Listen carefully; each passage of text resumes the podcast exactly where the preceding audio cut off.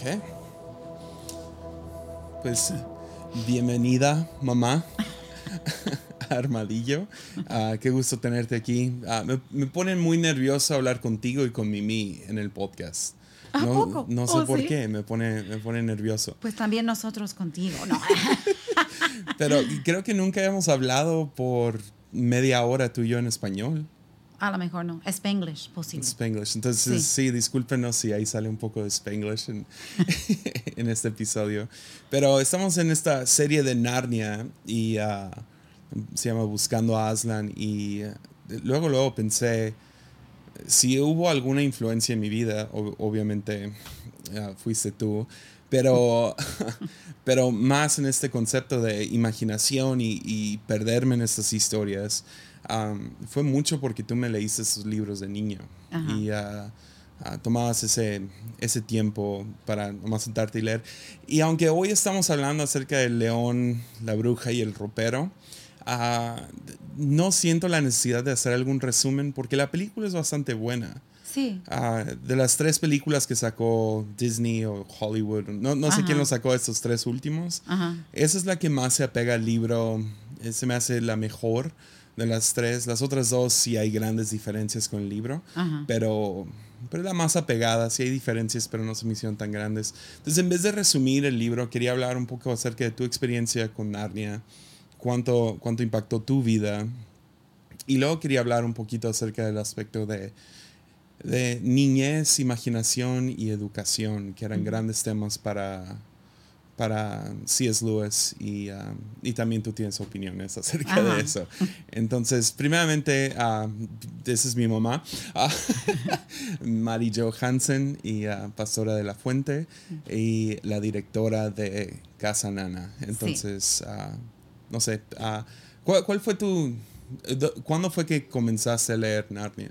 Yo creo que yo tenía 10 años. Cuando yo, yo estuve en quinto de primaria, tenía una muy buena maestra. Yo tenía dislexia de chiquita. La escuela no fue un lugar divertido para mí, fue una tortura. Casi yo creo que al final yo quería casi suicidarme, en serio.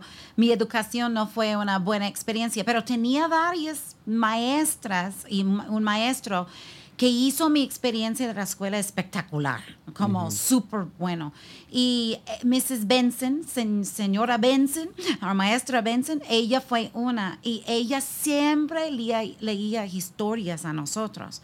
Y una fue Narnia, y yo quedé adicta, porque yo me fascinaba la historia. Y en verdad fue no solo que fui adicta al libro, cambió a ser una obsesión. Yo estuve obsesionada con estos libros. Yo creía que Narnia sí existía. Yo vi fotos vi como roperos yo quería entrar en Narnia. Yo Ajá. quería escapar y entrar y vivir en Narnia. Fue una obsesión por muchos años por mí, Ya. Narnia. Eh, Tenemos que ir a, a Illinois algún día. Ah, hay una universidad en Wheaton Ajá. donde eh, mucho del estudio he estado sacando de, de sus, de sus seminarios acerca de Narnia. Estudian a C.S. Lewis y, Ah. y Narnia cada año en esa universidad. Y, ah, y una de las maestras empieza a, a invitar gente de fuera. Dice, cuando quieran venir, tenemos muchas reliquias de C.S. Lewis, incluyendo su ropero Oh, qué es su padre. ropero de niño. Y ah, dice, todos son bienvenidos, no tienes que ser parte de la universidad para verlo. Ah, tienen, tienen manuscritos, las primeras ediciones de, Oh, y eso sería súper padre. Entonces, sí. sí. um, pero ah, me pasó medio lo mismo esta vez que estuve leyendo Narnia yo solo. Al final estaba casi orándole a Aslan y, y queriendo soñar con Narnia. Y, ah, pero entonces, tú me leíste esos libros de niño y son, una, son de esas pocas memorias que tengo acostado en la cama. Ah, yo, yo me acuerdo que era en la tarde, usualmente, como en la Ajá. hora de, no sé, la tarde, después de la escuela, nos acostábamos, nos acostábamos. No sé si era para que yo tuviera una siesta y A era tu, no, era no. tu trampa para... ah, tengo pocas memorias de niño, esa es una, la otra es que se te olvidó mi cumpleaños una vez, pero... Nunca olvidé su cumpleaños, jamás. Lo celebrábamos. Nunca jamás. Fue porque estuvimos viajando y lo celebrábamos el día anterior algo. Y en el avión yo de tonta dije, oh, Charlie, es tu cumpleaños hoy, ¿verdad? Pero así, eso fue la cosa que... Sí. Ah, pero ¿qué, ¿qué, fue lo que te llamó a...? Porque ahora yo tengo Sawyer y um, leerle es un... O sea, es una tarea. Pues eh, porque hoy en día hay internet, hoy en mm. día hay mucho, mucho de que llama la atención a los niños y en verdad, pues nosotros nunca tuvimos, internet, a lo mejor hasta que tenía nueve años, ocho años, algo sí, así. No, no. Sí, algo así. Y de que acceso a internet. No, acceso no, no, sí. No, eso vino hasta mucho después, pero, ah, pero sí, o sea, eh, pero tú, ¿Hubo algo más aparte de, entretenimiento al leernos? Oh, a no, fue un, algo que leí mucho. Leer a niños uh, activa muchas cosas en la mente y uh, ayuda a ellos a aprender mejor. Y es algo también, un, un, momento íntimo en una manera con tu hijo, tomar tiempo, leer, compartir lo que tú amas, ¿verdad?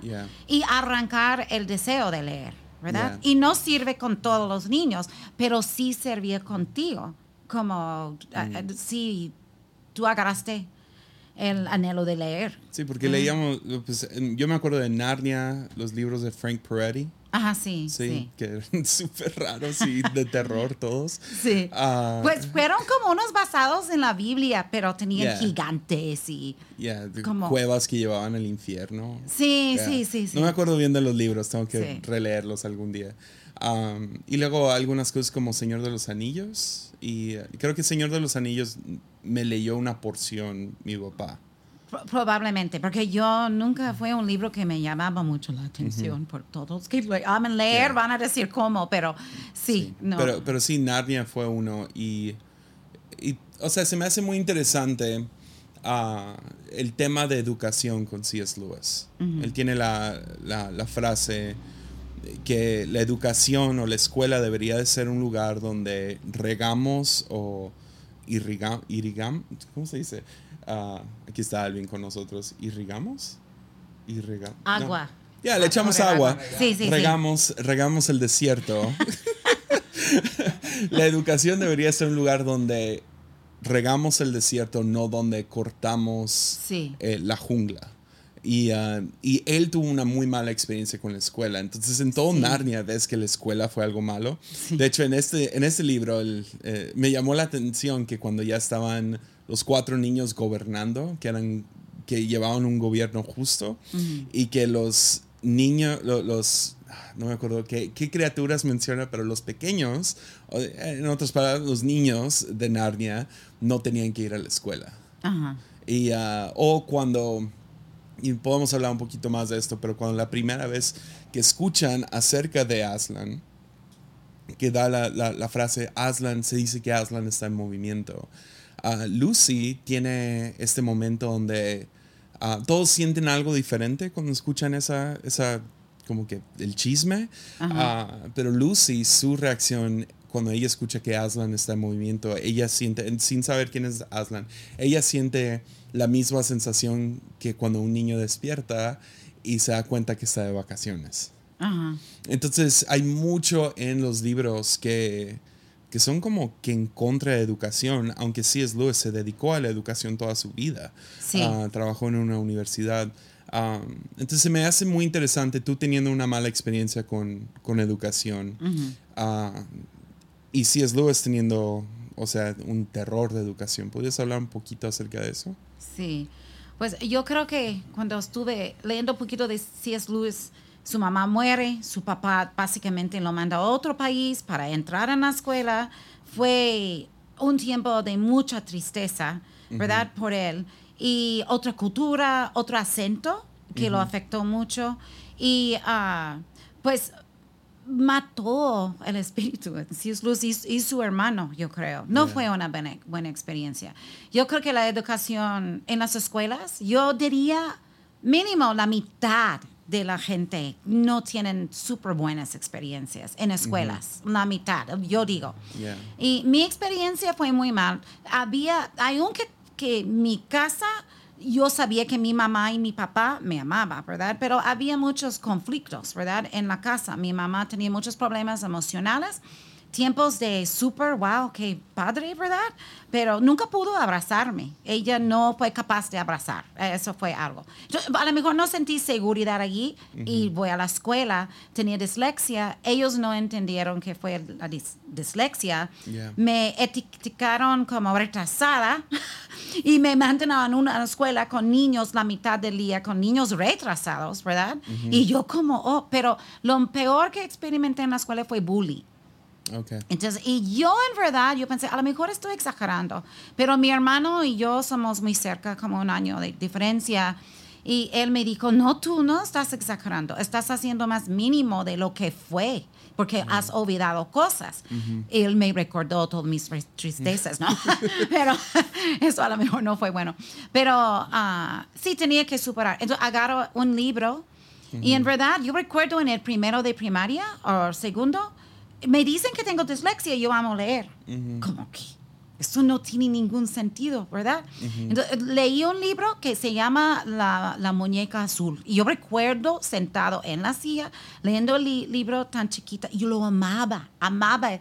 Imagínate recordar un libro tan chiquita, ¿verdad? y, y, yo lo amaba. Y después agarro lo de Narnia y me obsesiona. Fue mi escape. De, de, y escuché C.S. Lewis.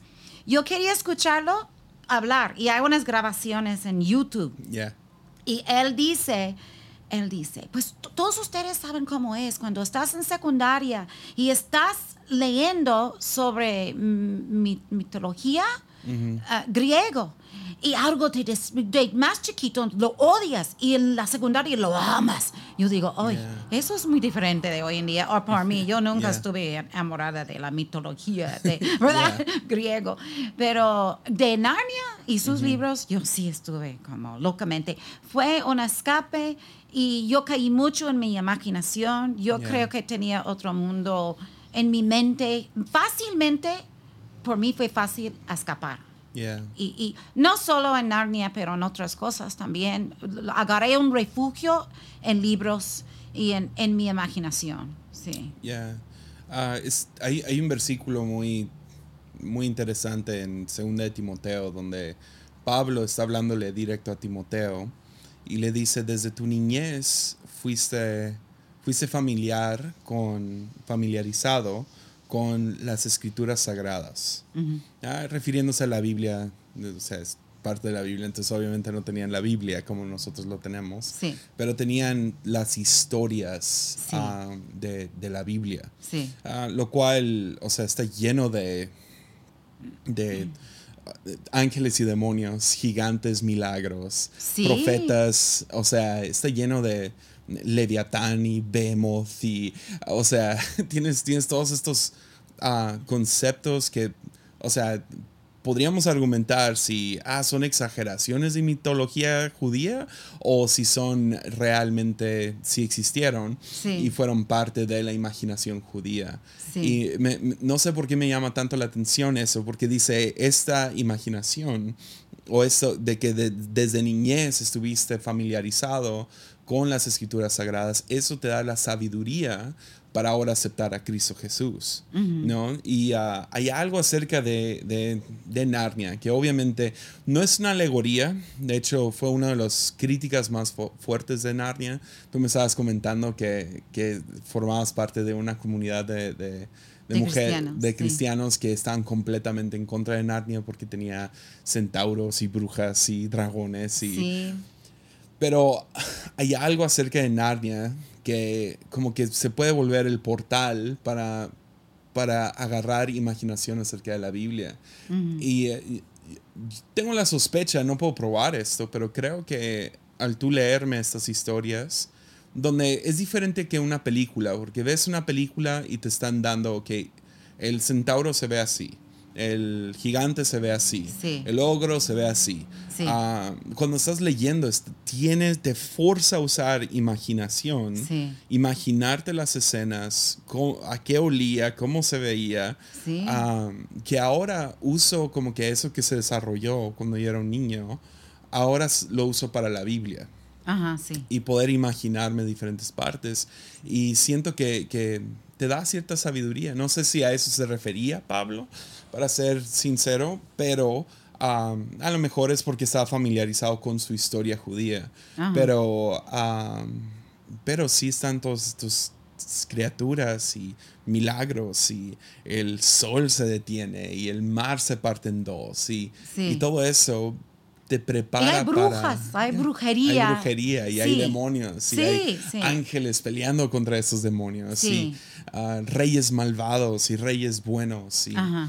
y, ah, creo que hay un, un lado de, de Narnia que hace eso como portal Sí. a que si lo lees en vez de simplemente ver las películas ah, creas tu propia imaginación acerca de aparte tienen ilustraciones no pero pero ah, crees que eso o sea, yo sé la respuesta, pero me Ajá. gustaría que, hable, que hablaras un poquito acerca de, de educación y, e imaginación en los niños. Sí. Porque, Pues yo, yo creo que si alguien no trabaja la imaginación, eh, hay, hay un punto que tu imaginación puede cruzar en ser una enfermedad, obviamente. Yeah. Pero no podemos ver esta parte siempre, porque si tú no desarrollas una imaginación en un niño chiquito o, algo, e- es, estás limitando la int- inteligencia. Inteligencia e imaginación van mano y mano y es imposible separarles.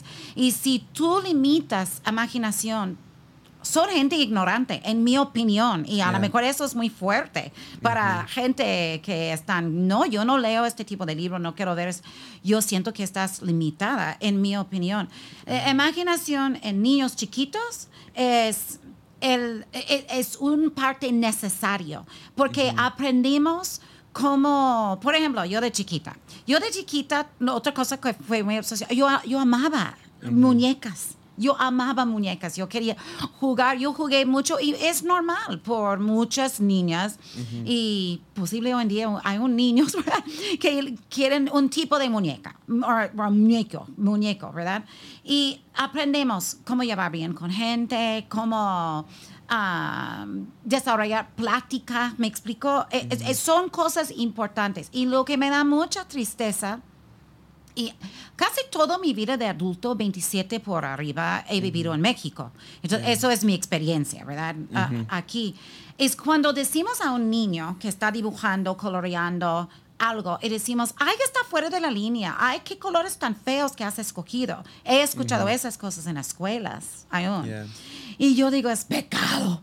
No, no haz esto. Deja el niño formar y artistas pueden ver, artistas pueden ver cuando un niño dibuja algo, yo no sé cómo, porque yo a veces digo, ni sé qué es, y veo a un artista diciendo, ¿qué talento tiene este niño? Y tenemos que dejar niños ah, en, en una manera sana, ¿verdad?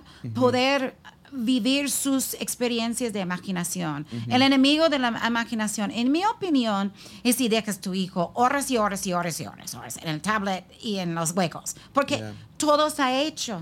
No, ni tienes Yeah. que pensar. Pues yo, yo no juego juegos de internet, entonces yo no, no sé, pero si todo está hecho, no tienes que imaginar nada, ¿verdad? Pero hay una en matemáticas que si no puedes imaginar en álgebra, que yo lo odio, yo odio álgebra, pero para ayudar a un niño en casa nana me puse en, en YouTube a un tutorial de álgebra y, y agarré la onda. Pero si no usa mi imaginación, digo, "Ah, mira esto y esto y esto. Matemáticas son secos, supuestamente, pero en todo ocupas tu imaginación. Yeah. Sí. Yeah, y ah, yo, yo me acuerdo de niño quejándome, no sé, constantemente de que estaba aburrido. Estoy aburrido. Sí. Y tú constantemente me dijiste, es bueno estar aburrido. Ajá. Es bueno. Ah, ¿Por qué?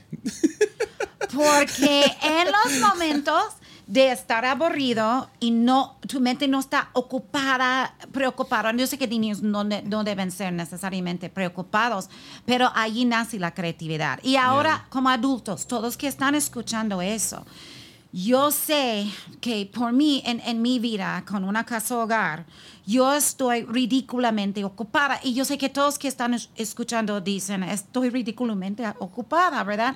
Pero he, he aprendido, si no tomo un tiempo de nomás descansar en todo, en mi cuerpo y en mi mente, que no tomo nunca suficiente tiempo a hacer esto, pero últimamente he visto mucho la necesidad, ya, arranca algo. Y puede, pues, háblame de, de tus mejores ideas. ¿Dónde, cuándo pasó? ¿Cuando estás en el baño?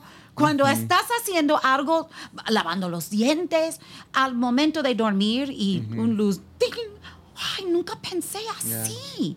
Entonces, son, no son momentos de estoy ocupada, estoy con el internet, estoy con, Yeah. con- Yo dije que no voy a enfocar, es fácil enfocar en el internet, pero hoy en día no estoy como en el momento de estrés No, nace la imaginación. Piensa en gente que que son limitados en silla de ruedas y están dibujando con la boca, con los pies o con, ¿verdad? O algo, ¿verdad? Yeah. Ah, en, en lo que no pueden usar, el, ellos desarrollan la habilidad de usar, usar otra parte de su cuerpo. Entonces yo digo, la mayoría de creatividad nace en los momentos de aburrido, ¿verdad? Yeah. Es lo que yo digo, pero... Yeah. Y ah, con, con educación, ah, yo, yo y mi hermana fuimos educados en casa. Ajá, sí. Sé que parte de eso fue porque teníamos, o sea, nos estábamos moviendo mucho. Sí. Ah, pero hoy en día ya diriges una casa hogar. Ah, ¿Cuántos niños hay actualmente ahorita? Ahorita yo ah, tengo 23, pero tengo varias que están pasando por la universidad, entonces están con nosotros. Yeah. En total, 25, 27. Ya. Entonces, 20 Un vein- número otro. eh, un- unos 27 Ajá. ah, niños adolescentes sí, ah, que tienes en casa. ah, y viendo, ok, ahora tienes como que un, un grupo más grande.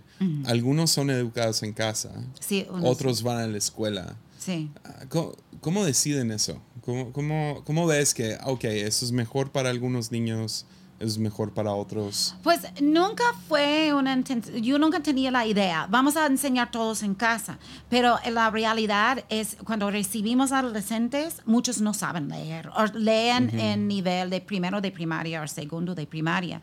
Yo- Fue necesario. Entonces sí trabajamos con INEA.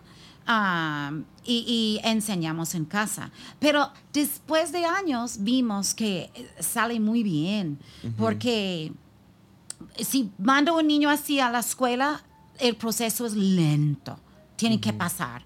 Si están de segundo, de primario, tienen que pasar los años para llegar a... Y en unos en meses pueden llegar a su nivel, otros en un año podemos tenerle a, a su nivel. Entonces, por eso, sí. Y, ah, y entonces, sí, a- ahorita en la pandemia, pues todos se fueron a educación en casa, ¿no? Sí. ¿y ¿Qué le dirías a, a algunas mamás o papás que están sintiendo un poquito el jalón hacia, ya sea que se reveló durante la pandemia, que su educación, la educación de sus hijos no era la mejor, am, y están están debatiendo si educar en casa o no. Obviamente todos no pueden, ah, no es algo que, que tú empujarías, pero, pero ¿qué le dirías a aquellos que están medio Pues, tambaleando? pues, eso? yo, yo diría eso, a todo México, yo diría eso. Las escuelas y lo- las instituciones de cualquier forma no son las no es la respuesta de la vida, ¿verdad? Por unos sí, por unos está súper bien, pero que no tengan miedo dar clases en, en la casa. Yo siento que fallé en unas maneras en, en, en dando clases en casa porque yo debía tener ayuda a lo mejor, como, como hoy en día muchos dan clases en casa, pero sí tienen a alguien ayudando, ¿verdad? Por ejemplo, nosotros tenemos... Eh, se enseña, eh, a Zoe le enseñan entre dos. Tienen Sí. una maestra particular y Mimi. Sí.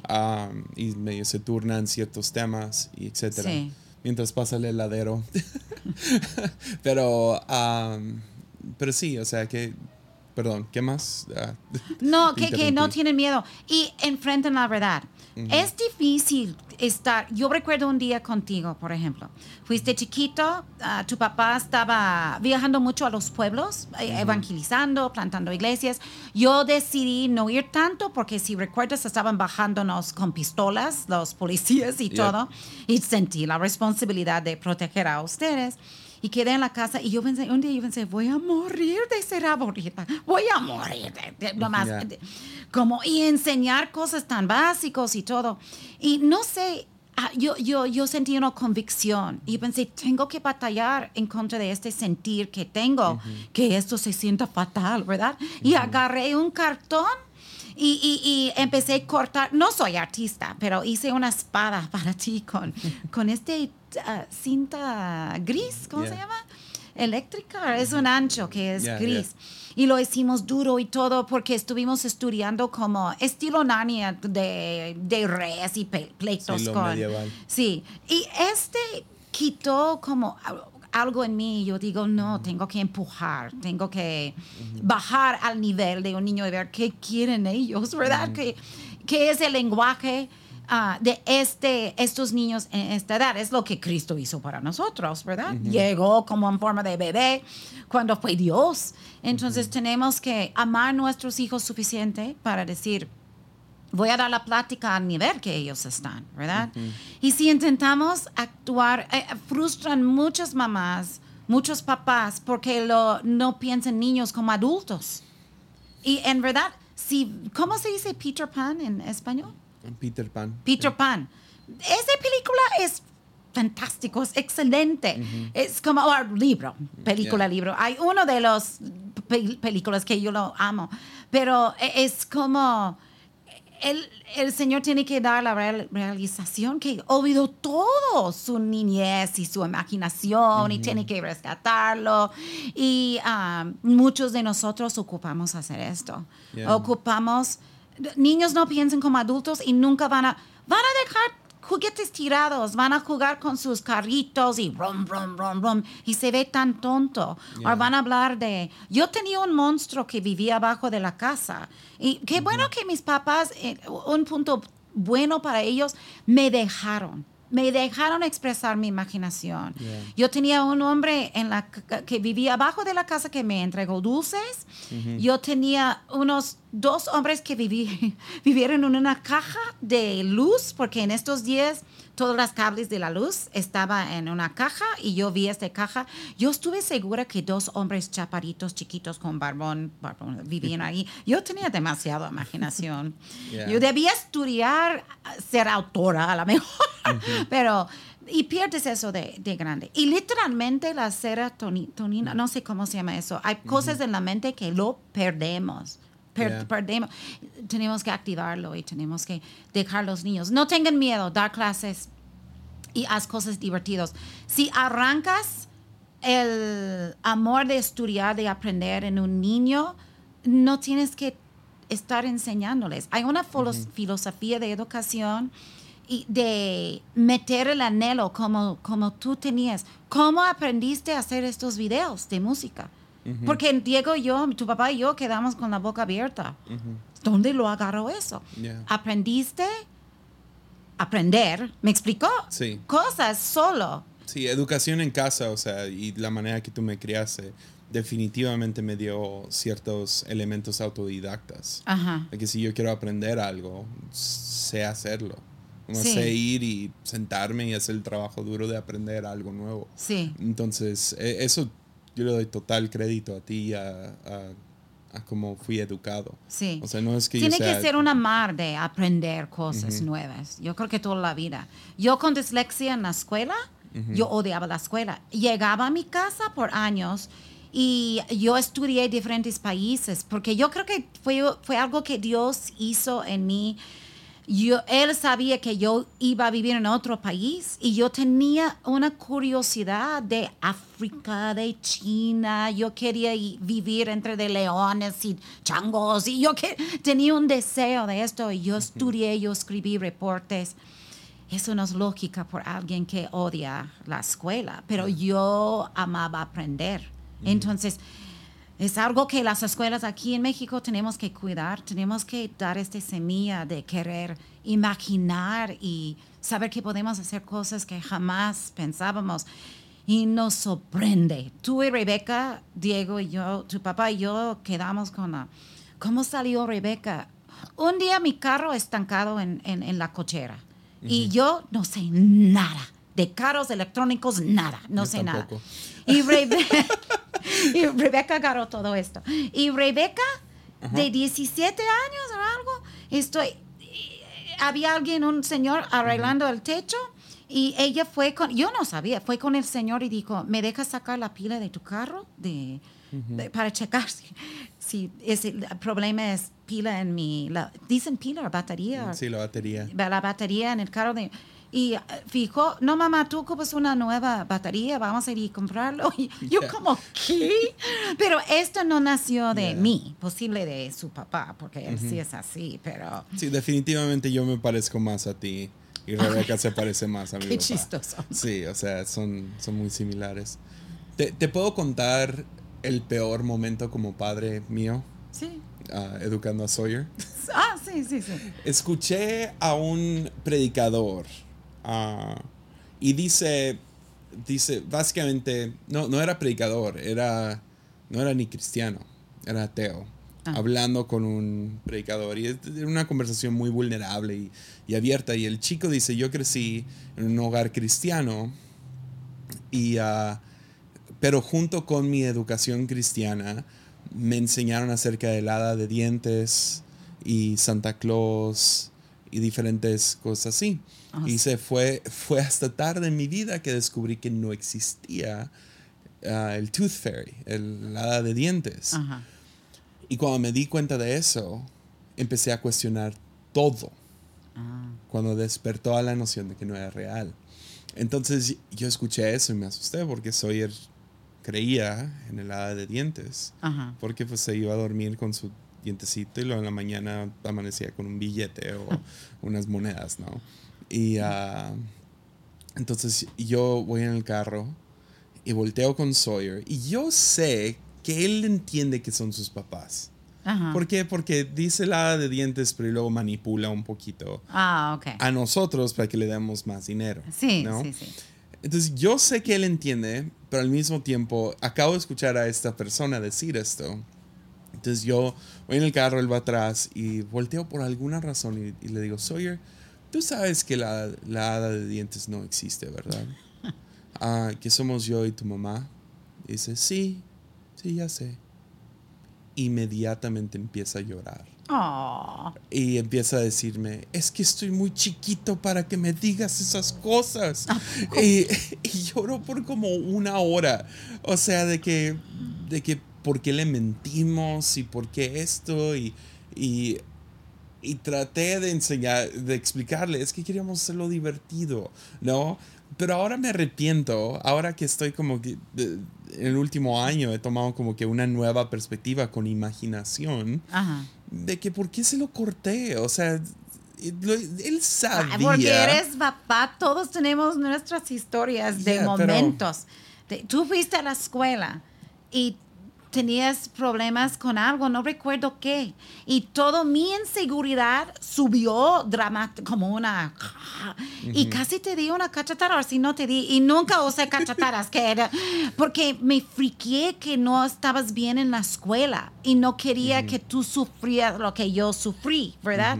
Pero eso obviamente no fue la manera. Eso fue mi peor momento de mamá. No, eh, la, la, la única cachetada que me diste fue, yo tenía unos 15 años. Ah. Y yo no estaba bien con Dios.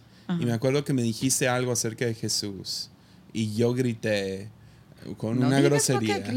No, no, no lo puedo decir en el podcast. Le dije básicamente a Dios no le importo. Sí. Y ahí fue cuando me, me cacheteaste y me oh. dijiste, nunca digas que no le importas a Dios. Pues yo creo que diga, fui con tu papá y dijo, tu hijo dijo esto y ta, ta, ta, ta, ta. Sí, fue muy dramática lo que me dijiste y la manera que me dijiste. Pero pobrecito, porque también trató de una chica, ¿no? Yep. Sí, sí, sí, sí, sí. Entonces Fue, fue mucho con eso. Pero, um, pero sí, o sea, ya, no sé, yo yo, yo vivo con, no sé, esta vez leyendo Narnia, ah, medio me cayó el, el 20 acerca de cómo C.S. Lewis está tratando de evangelizar nuestra imaginación.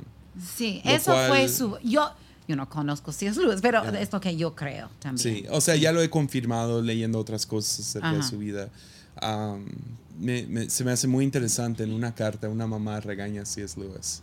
Le escribe y le dice, mi hijo me acaba de decir que ama más a Aslan que a Jesús. Y C.S. Lewis le contesta, y me gustó mucho. Básicamente él explicó varias veces, no es una alegoría, no es, no es nota por nota quién es Jesús y ah, algunos tratan de proponer que los cuatro niños son los cuatro evangelios y ah, que Peter es el libro de Marcos y oh. ah, Juan es Lucy, pero, pero C.S. Lewis dijo que no es cierto. O sea, él lo dice pues muy yo francamente. nunca he visto así. Sí, obviamente de Aslan y todo, sí, sí lo o veo. Sea, hay cosas, pero no es una alegoría, o sea, de que punto A es esto, punto B es esto. Él, dijo, escribió una historia y quería cautivar la imaginación de niños. Y, lo hizo. Entonces lo que le contesta a esta mamá me gustó mucho. Dijo, dile a tu hijo que todo lo que ama de Aslan también lo va a encontrar en Jesús. Ah, qué bonito. Y, um, y le explicó, o sea, no es una alegoría, porque hay, hay, hay algunos problemas. Por ejemplo, Aslan... Uh, ¿Por qué Aslan tenía que morir por Edmund si Cristo ya había muerto por Edmund? Entonces, o sea, hay cosas que no, que no caben al 100. Um, el próximo libro que vamos a ver es um, El caballo y el muchacho, que muchos dicen, ah, es la historia de Moisés, ya que ah. Shasta llega en, en, en, el mar y es adoptado por un padre que no es suyo y luego libera, básicamente. Um, pero, pero esta, esto de de evangelizar la imaginación se me hace tan vital para cada uno de nosotros. Pintar nuestra imaginación con el Evangelio. La historia grande que, es la Biblia. La Biblia es la, historia de la, de, la, creación, la catástrofe del pecado y la redención del mundo a través de Jesucristo. ¿no? Y, ah, entonces, y lo ves, o sea, ahí está pintado la gran historia. Ajá. Y nosotros formamos ahora parte de esa historia. Y si no pintamos nuestra imaginación con las historias bíblicas, pero también evangelizamos nuestra imaginación con ah, matar dragones, aunque no existen dragones, existen dragones. Sí. O sea, existe maldad, existen ah, batallas. A lo mejor no estoy contra una montaña, no voy a subir una montaña, pero al final del día, ah, eso definitivamente, esa metáfora se explica para muchas cosas que pasamos en la vida. Entonces, ya, o sea, se me hace tan, tan vital pintar nuestra imaginación y se me hace la responsabilidad de padres pintar la imaginación de nuestros hijos con el Evangelio, las buenas nuevas del Evangelio. Y Narnia es, no sé, es para mínimo ser el portal. Ah, yo quiero que Sawyer llegue a un punto donde diga, donde encuentre la bondad de Jesús en Aslan y que ese pueda ser el portal para conocer mejor a Jesús. Y a Jesús, bueno, en otros libros se presenta tipo Espíritu Santo, en otros como Dios el Padre, pero, pero Aslan sí, ya. Sí. Ah, ¿Hay algo más que quieras decir? Ah, no más que imaginación es algo hermoso, súper importante, y yo creo que va mano y mano con la Biblia. Porque si no puedes, cada quien que va, no queremos ver una foto de Cristo como un blanco rubio, ¿verdad? Hermoso. Así, ¿no? Cuando en esa ahí es la descripción, no es esto, ¿verdad? Entonces, imaginación. Mi, mío hoy está usando un suéter de Kanye West, donde es un Jesús negro. Ajá. Y, uh, y, no hay problema. No hay ningún problema. No. Come on. Uh, me dio risa. Alguien, pues, alguien comentó acerca de su suéter no un racista, uh, nomás alguien dijo, ah, Jesús negro. Ah, y fue como, ¿tienes un problema con eso? o me gusta mucho en la cabaña, el libro de la cabaña, alguien ah, le preguntó a, alguien, me acuerdo, uno de los debates grandes alrededor del libro de la cabaña fue que Dios es presentado como una mujer negra. Sí. y es como, ah, no me acuerdo a quién escuché que le preguntaron, Pastor, ¿tú crees que, que Dios es una mujer negra? Y él dijo, pues yo estoy seguro que no es un hombre blanco.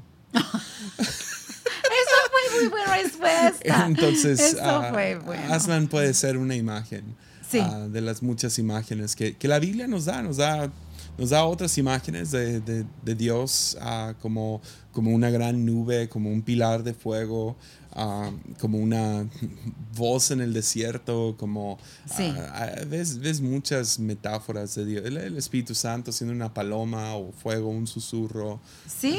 Y, y, o sea, la Biblia está llena. Se me están yendo ahorita, pero hay muchos. Águila, etcétera. es parte de nuestra inteligencia. Entonces, como tenemos, no es algo que tenemos que asustar y tenemos que dejar niños.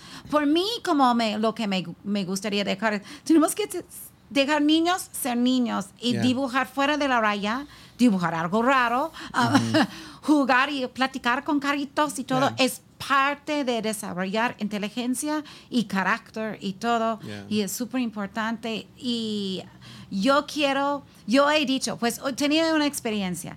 Yo estuve sentado en un parque que fue de un tío. ¿Verdad? Y ah, quería sentar allá porque este tío fue muy bendecido económicamente y todo y estuve orando antes de predicar en una iglesia. Y nomás me ocurrió decir, Señor, yo quiero ver un ángel, quiero ver un ángel. Y, y tuve mis ojos cerrados y abrí mis ojos y había un colibrita casi tocando mi, mi nariz. ¿Y qué hice? Yo grité. Entonces yo- a veces pensamos que queremos ver cosas. Yo me gustaría, ah, no es porque adoro Aslan, no, no es algo que yo adoro, que si es luz, no Yeah, tiene nada que no. Pero de chiquita, que fue muy importante, últimamente yo he dicho, Señor, cuando voy contigo, si quieres aparecer como Aslan, yo, yo te abrazo, ¿verdad? Yeah. Pero a lo mejor voy a gritar, decir, porque hay un león, ¿verdad?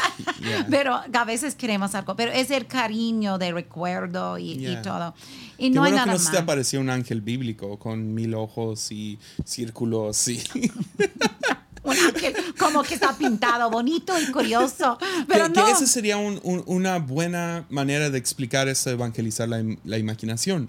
Cuando alguien piensa en un ángel, usualmente piensan en, en o un bebé con las nalgas perfectas, con alas, Sí. volando por todos lados. Que es raro esto. Que es raro, pero, pero, sí. es una versión Sí. que ha agarrado nuestra imaginación. Sí, pues hay muchos pintores de eso. O sea, ya, eh, tienes eso. También tienes pues, los ángeles que son una Tienen sus alas. parecen que están cantando en un coro. Eso, sí, Y tienen su- sus alas, ¿no? Y es- eso es, ok, ¿de dónde sacaste eso? Eso no está en la Biblia. No, no. Entonces es una manera de evangelizar tu imaginación. Es, es- Sí. Estás hablándole a tu imaginación, te estás pintando un cuadro en cómo te imaginas ciertas cosas. Y, ah, y es tan vital para el creyente pintar su imaginación de día a día, porque va- vamos a mirar el mundo con los lentes de nuestra imaginación. Sí, Y qué aburrido ver el mundo a través de capitalismo y comunismo sí.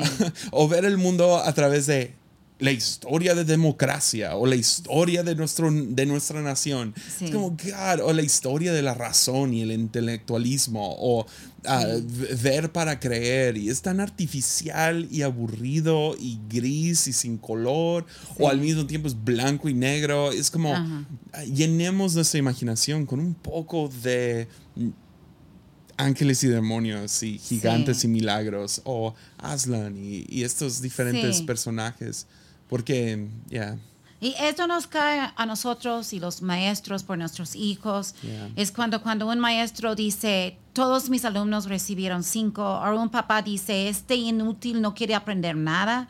Yo digo, lo siento, esta culpa cae conmigo. Si tengo una bola de niñas y niños que no quieren aprender nada, yo no estoy haciendo mi trabajo en casa nana. Yeah. Yo tengo que como poner leña para hacer el fuego del querer de aprender. Y claro, son muchos, no todos quieren, pero tengo que... Ahorita estoy manejando una cosa en Casa Nana. Le dije a, a los chicos y chicas, le dije, mira, de chica me gustaba estudiar países y todo. Escoge un tema, eh, eh, escribe un resumen buen- bien hecho y vas a recibir como un premio o algo así, ¿verdad? Yeah. Pero para arrancar el deseo, porque si no, somos una bola de flojera. Dame, enséñame. Y Internet es adictivo por puras tonterías. Yep. puras tonterías. sí. Memes y TikTok Sí, memes y TikTok. Sí, sí, Yeah. sí. Sí, y K-pop. sí, y K-pop. ¿Posible está pasando K-pop o no? Ah, no sé. No, no. Creo Eh, Lo que. de K-pop nunca, nunca le- me metí. Tú, Pues tú sí yo estabas mucho sí, más. yo porque tengo adolescentes. Pero fíjate, ya han perdido el interés. Las novelas sí siguen viendo, pero no, no. Pues sí. ah, no, no puedo dejar pasar esta oportunidad para no hablar, para, para hablar de Casa Nana. Ah, me gustaría un poquito. eh, Casa Nana es nuestra casa hogar que tenemos. ah, acabamos de terminar la casa de niñas. Sí. Am, ¿Podrías hablar un poquito acerca de las necesidades y dónde, si alguien siente una necesidad, una, no sé, quieren apoyar, quieren, en, en qué manera podrían apoyar Casa Nana, donar hacia eso o ah, si alguien quiere hacer un internado, no sé. Tú- tú- tú- Sí, sí, ¿Haz sí. algún pitch Ay, para...? i- internado, ay, sería genial. Nunca, como alguien que viene voluntariamente, ¿verdad? Por seis meses, tres meses, un año o algo. Es mucho trabajo, pero Yeah. lo que estamos haciendo es enfrentando un problema que tenemos aquí en México, de hay muchos adolescentes ah, en, en la calle que no saben leer, no saben escribir. Hay, hay dem- hay demasiados, ¿verdad? Yeah. Entonces, somos un lugar donde pueden llegar por medio de DIF, por circunstancias que no tienen papás que están cuidándoles bien, ¿verdad? Entonces, sí aprenden a escribir, leer y ojalá arrancamos su imaginación, ¿verdad? y, ah, pero gente puede venir y servir, si es algo... mm, eh, y, eh, tenemos mucha falta en la casa de niños. Ah, Ocupo ah, gente a ayudar en la casa de niños. Pero vamos a darte un chequeo de FBI, obviamente. Yeah. Como Yeah, no, no to- todo, ¿verdad? Obvio, pues no es ofender para ofender, pero lo checamos, Yeah. ¿verdad? Y ah, sí, ocupamos ayuda, ropa, zapatos, como ayuda con comprar, poder comprar ropa, zapatos, comida, ah, muchas cosas. Hay un- alguien que quería venir y decir, quiero donar una semana y enseñar hor- horticultura, ¿cómo se llama? De, de las plantas. Yeah. O como, ¿sabes qué? Yo soy excelente cocinera. Yo quiero ir una semana y enseñarles cocinar. Algo que tienen, que pueden ofrecer y enseñar. Sería padre. Sí. Pero que llegan con la expectación de tener caras como, ay, ¿quién es esta? Y yo no Nadie te va a dar las dar". gracias. Sí, Nadie sí. te va a decir gracias por enseñarme a cocinar. A mí no me dicen Yeah. gracias. A Yeah.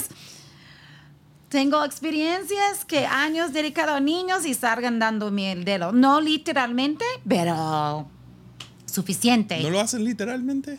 Ay, literalmente y no literalmente, ¿verdad? Sawyer se ha aprendido todas sus groserías de parte de algunos niños de Casa Nana. Ahorita tengo uno de siete años que uy, Yeah. fue muy abusado. Nada más que todos saben, fue por abuso y Yeah. Tiene parálisis celebrar. ¿Celebrar? Yeah. ¿Cómo se habla? Sí, sí, sí, sí.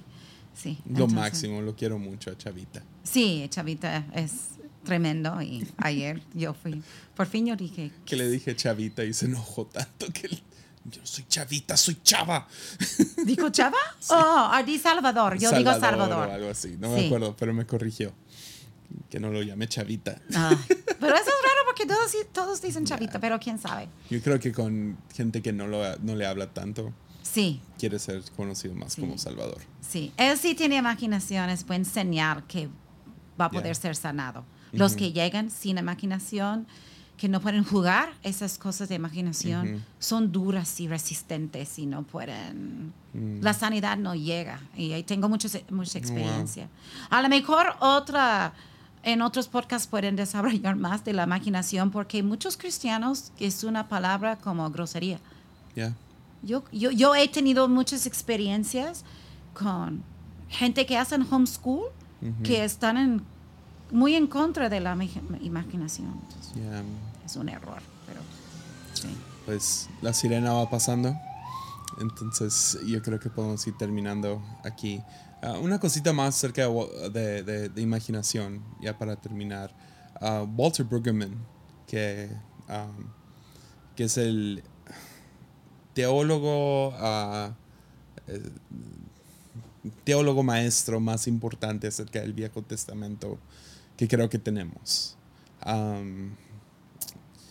Que en mi opinión, ¿para qué tenemos el Viejo Testamento si no leemos a Walter Brueggemann? Ah, Pero uh, Walter Brueggemann tiene un libro que se llama Imaginación Profética. Oh, ok. Y, um, y habla mucho acerca de eso, de que los profetas, muchas de sus visiones fue Dios hablándole a su imaginación. Ah, sí. Uh, miedo crónico tiene que ver con una imaginación a lo mejor endemoniada, por así decirlo. Ajá, sí. Um, y, y sí, tenemos que seguir trabajando nuestras imaginaciones y la de nuestros hijos, la de nuestros nietos. Sí. Y ya, ya, ya podemos ir terminando ahí. ¿Algo más que quieras terminar diciendo? Ah, no, no dijiste dónde podrían donar. Si, si alguien quiere donar dinero a Casa Nana, ¿dónde lo podrían hacer? Sí, pues, uy, eh, Lo ponemos que en la no descripción. soy encargada de Ok. esto, sí, pueden Ya. poner al final. Sí, ahí, sí. ahí lo ponemos en la Sí. descripción. Y ah, ah, ya, ¿algo más? Terminamos ahí. Ok, chido. Pues nos vemos en el próximo episodio y mucho ánimo.